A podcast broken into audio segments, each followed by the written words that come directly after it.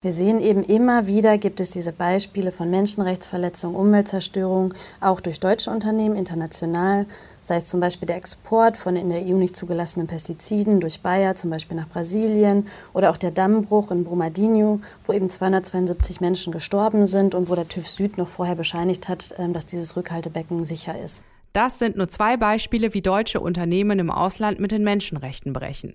Gestern ist eine Studie der EU-Kommission herausgekommen. Es wurde untersucht, ob Unternehmen genug dafür tun, um Menschenrechtsverletzungen in ihren Wertschöpfungsketten zu verhindern. Das Ergebnis? Deutsche Unternehmen schneiden ziemlich schlecht ab. Könnte man das mit einem sogenannten Lieferkettengesetz ändern? Was das genau ist und ob wir es in Deutschland brauchen, darum geht es heute in Zurück zum Thema. Es ist der 25. Februar 2020. Ich bin Ivi Strüving. Hi. Zurück zum Thema. Und? Schön Shirt shoppen für nur wenige Euros und den Kopf schütteln, wenn die Lieblingskaffeemarke ein paar Cent teurer geworden ist. Der Preis für günstigen Konsum ist hoch. Jeden Tag sterben weltweit über 6000 Menschen an ihrem Arbeitsplatz, die meisten davon im globalen Süden. Daran sind auch deutsche Unternehmen nicht unbeteiligt. Mit einem Lieferkettengesetz will eine Initiative das jetzt verhindern. Es soll deutsche Unternehmen rechtlich verpflichten, die Arbeitsbedingungen in ihrer gesamten Lieferkette zu verbessern, also von der Baumwolle bis zum verkauften T-Shirt. Wie so ein Gesetz aussehen könnte und was man sich davon erhofft, bespreche ich mit Lia Polozek. Sie ist beim BUND, einem Träger der Initiative Lieferkettengesetz. Ende 2016 hat die Bundesregierung den Nationalen Aktionsplan Wirtschaft und Menschenrechte in Deutschland verabschiedet. Darin wird die Verantwortung von deutschen Unternehmen betont, die Menschenrechte zu achten. Wozu braucht es dann noch ein Lieferkettengesetz?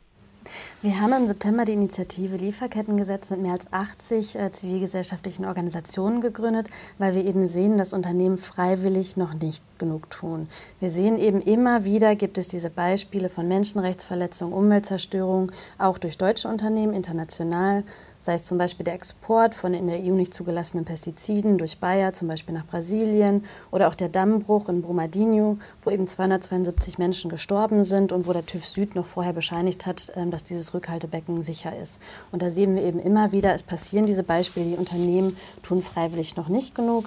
Es gab ja auch ein Monitoring-Verfahren oder gibt es noch von diesem nationalen Aktionsplan, was eben überprüfen soll, ob die deutschen Unternehmen schon genug äh, machen äh, im Bereich Menschenrechte. Und da haben der Minister äh, Müller, der Entwicklungsminister, und der Arbeitsminister Heil haben ja Ende des Jahres auch schon verkündet, dass das eben sehr mau ausgefallen ist. Ähm, die vorläufige Befragung von Unternehmen und dass eben kaum Unternehmen das schon freiwillig erfüllen. Deshalb sagen wir als Initiative, es braucht jetzt ein Lieferkettengesetz. Mhm. Ja gut, und wenn das dann in Kraft tritt, wie können denn deutsche Unternehmen ihre gesamte Wertschöpfung, Wertschöpfungskette kontrollieren, ja, wenn es um die menschenrechtliche und umweltbezogene Sorgfalt geht? Also sie sollen sie ja nicht komplett äh, kontrollieren, also wie ein Lieferkettengesetz wirken würde. Das wäre über zwei Aspekte. Einmal wäre es über die Prävention, das heißt Unternehmen würden ähm, umweltbezogene menschenrechtliche Sorgfaltspflichten ähm, auferlegt bekommen. Das heißt, sie müssten einmal prüfen, sie müssten die Risiken überprüfen in ihrer gesamten Wertschöpfungskette. Sie müssten da eben schauen, wo sind unsere allergrößten Risiken und müssten da dann tätig werden und auch Maßnahmen vorlegen, um ihren ganz großen Auswirkungen eben entgegenzutreten und da Maßnahmen zu entwickeln und dann auch darüber berichten. Und wenn es dann zu einem Schaden kommt, dann ist es eben so, dass dann das Unternehmen dann eben sagen kann, wir haben hier äh, wir haben hier den Risiken, sind den begangen ähm, und dann ähm, müssten sie unter Umständen eben nicht haften. Denn haften würden nur die Unternehmen, die eben nicht genug getan haben in dem Bereich. Und es ist wahrscheinlich schwer nachzuvollziehen, die gesamte Wertschöpfungskette nochmal abzugehen, oder? Es geht ja darum, die hauptsächlichen Risiken zu schauen. Und das äh, branchenintern äh, können die Unternehmen ja sagen, wenn ich ein Unternehmen bin, was beispielsweise Palmöl viel verwendet, dann weiß ich ja in meiner Lieferkette, da ist das nun mal ein großes Risiko. Dann muss ich ähm, auch was dagegen machen, dass, ähm, dass vor Ort eben Regenwaldzerstörung durch, durch Palmölanbau ähm, passiert. Also es geht da wirklich um die zentralen Risiken, die jedes Unternehmen eigentlich kennen sollte in der Wertschöpfungskette. In anderen europäischen Ländern gibt es bereits Gesetze, die zum Beispiel Zwangs- und Kinderarbeit in Lieferketten verbieten. An welchen Ländern könnte sich Deutschland besonders ein Beispiel nehmen? Es gibt schon viele Initiativen, beispielsweise gegen Kinderarbeit oder auch gegen moderne Sklaverei, also Kinderarbeit in den Niederlanden, äh, moderne Sklaverei auch in Australien oder in Großbritannien. Es gibt aber auch ein branchenübergreifendes Gesetz in Frankreich seit 2017. Das ist ähm, äh, ein Land, was wirklich so ein branchenübergreifendes und vor allem äh, nicht themenspezifisches Gesetz hat, denn wir in Deutschland setzen uns eben dafür ein, dass es sowohl Menschenrechtsverletzungen, Arbeitsrechtsverletzungen äh, und auch ähm, Umweltzerstörung adressiert adressiert werden. Deshalb äh, ist Frankreich da ein Beispiel, in dem man sich orientieren kann. Bis wann könnte ein solches Lieferkettengesetz in Deutschland durchgesetzt werden? Wir fordern ein Lieferkettengesetz noch in dieser Legislatur. Dafür ist es aber notwendig, dass die Bundesregierung eben jetzt schnellstmöglich äh, tätig wird, dass wir eben auch noch ähm, in dieser Legislaturperiode dazu kommen, dieses Gesetz zu haben. Unternehmen sollen jetzt also für ihre Menschenrechtsverstöße haften. Und das nicht nur für die eigenen, sondern auch für die ihrer Zuliefererbetriebe. Solche Forderungen gibt es allerdings schon länger. Auch politisch gab es bereits Bemühungen, das Problem anzugehen. 2016 wurde dafür der Nationale Aktionsplan Wirtschaft und Menschenrechte verabschiedet. Viel gebracht hat er allerdings nicht, denn er beruht hauptsächlich auf Selbstverpflichtungen, also auf Freiwilligkeit. Ob ein Lieferkettengesetz das Problem lösen kann und wie realistisch es ist, dass es kommt, habe ich Kaspar Domen gefragt. Er ist Wirtschaftsjournalist und befasst sich schon länger mit dem Thema. Denken Sie, die Regierung kann sich auf ein Lieferkettengesetz einigen? Also das äh, steht im Moment äh, noch in den Sternen. Also es, äh, es, ist so, dass diese ganze Diskussion über ein Lieferkettengesetz halt stattfindet im Rahmen von einem UN-Prozess, bei dem äh, einzelne Staaten dazu aufgefordert sind, eben dafür zu sorgen, dass Unternehmen die sogenannten menschenrechtlichen Sorgfaltspflichten einhalten. Und da hat sich Deutschland äh, eben äh, vor einigen Jahren dafür entschieden, da weiter auf Freiwilligkeit zu setzen, mhm. anders als andere Länder. Also in Frankreich gibt es zum Beispiel zumindest für sehr große Unternehmen schon ein solches Gesetz. Ja, und jetzt steht im Grunde in diesem Jahr äh, an, äh, das hatten, darauf hatte sich die Große Koalition auch geeinigt, dass man jetzt schaut, wie weit sind denn die Unternehmen.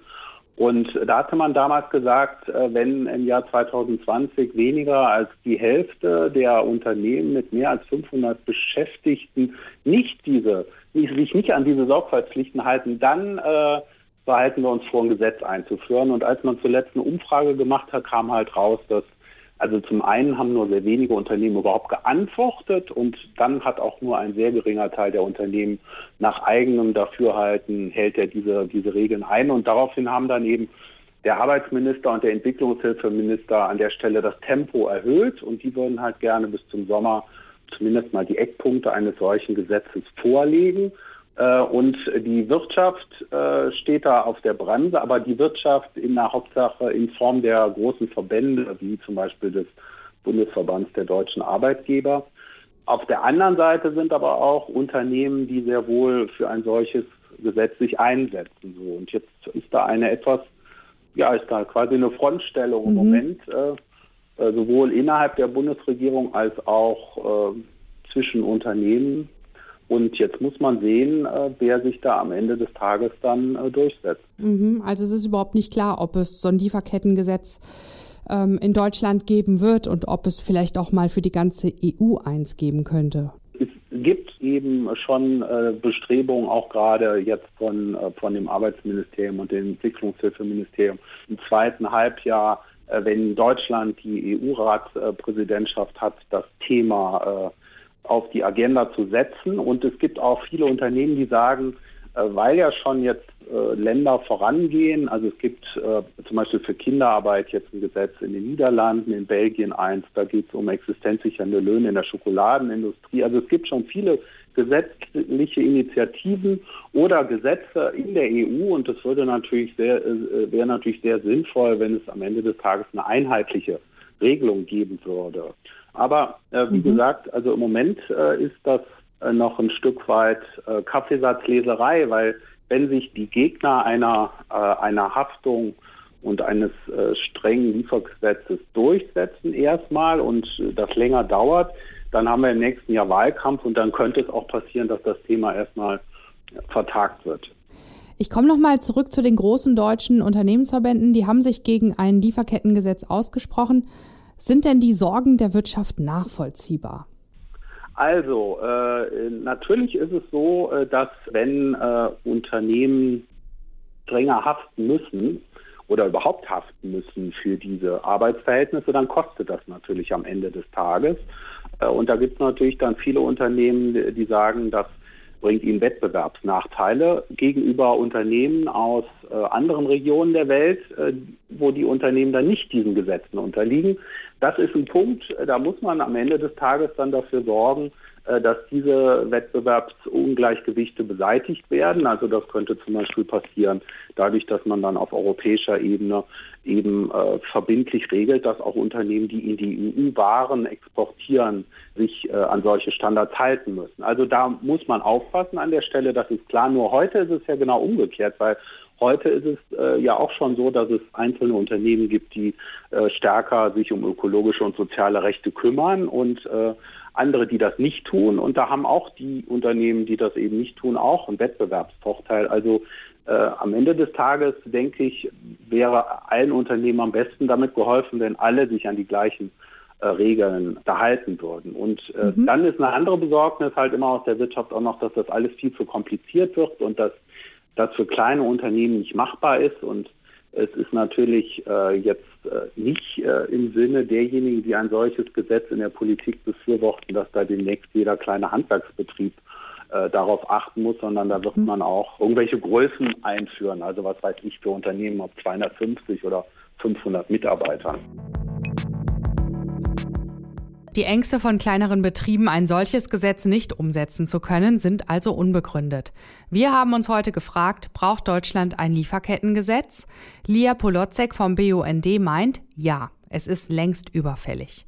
Wir müssen die Unternehmen in die Pflicht nehmen. Dafür sei ein strenges Lieferkettengesetz notwendig, um Menschen und Umwelt zu schützen. Auch Kaspar Domen sieht die Selbstregulierung der Unternehmen als gescheitert an und ist daher für ein Lieferkettengesetz oder, wie er sagt, dass Unternehmen haften sollen, auch für ihre Zulieferer. Ob es zu einem solchen Gesetz kommt, hängt, so Domen, davon ab, wer sich in der Politik durchsetzen kann. Er plädiert für eine europäische Lösung. Sie verhindere Marktnachteile und habe eine größere Wirkung als nur Deutschland. Das war die heutige Ausgabe unseres täglichen Podcasts Zurück zum Thema. Wenn ihr Vorschläge habt, welche Themen wir hier demnächst behandeln sollen, dann schickt sie uns doch einfach. Es ist der 25. Februar 2020. Ich bin Ivi Strüving. Danke fürs Zuhören und bis zum nächsten Mal. Tschüss. Zurück zum Thema vom Podcast Radio Detektor FM.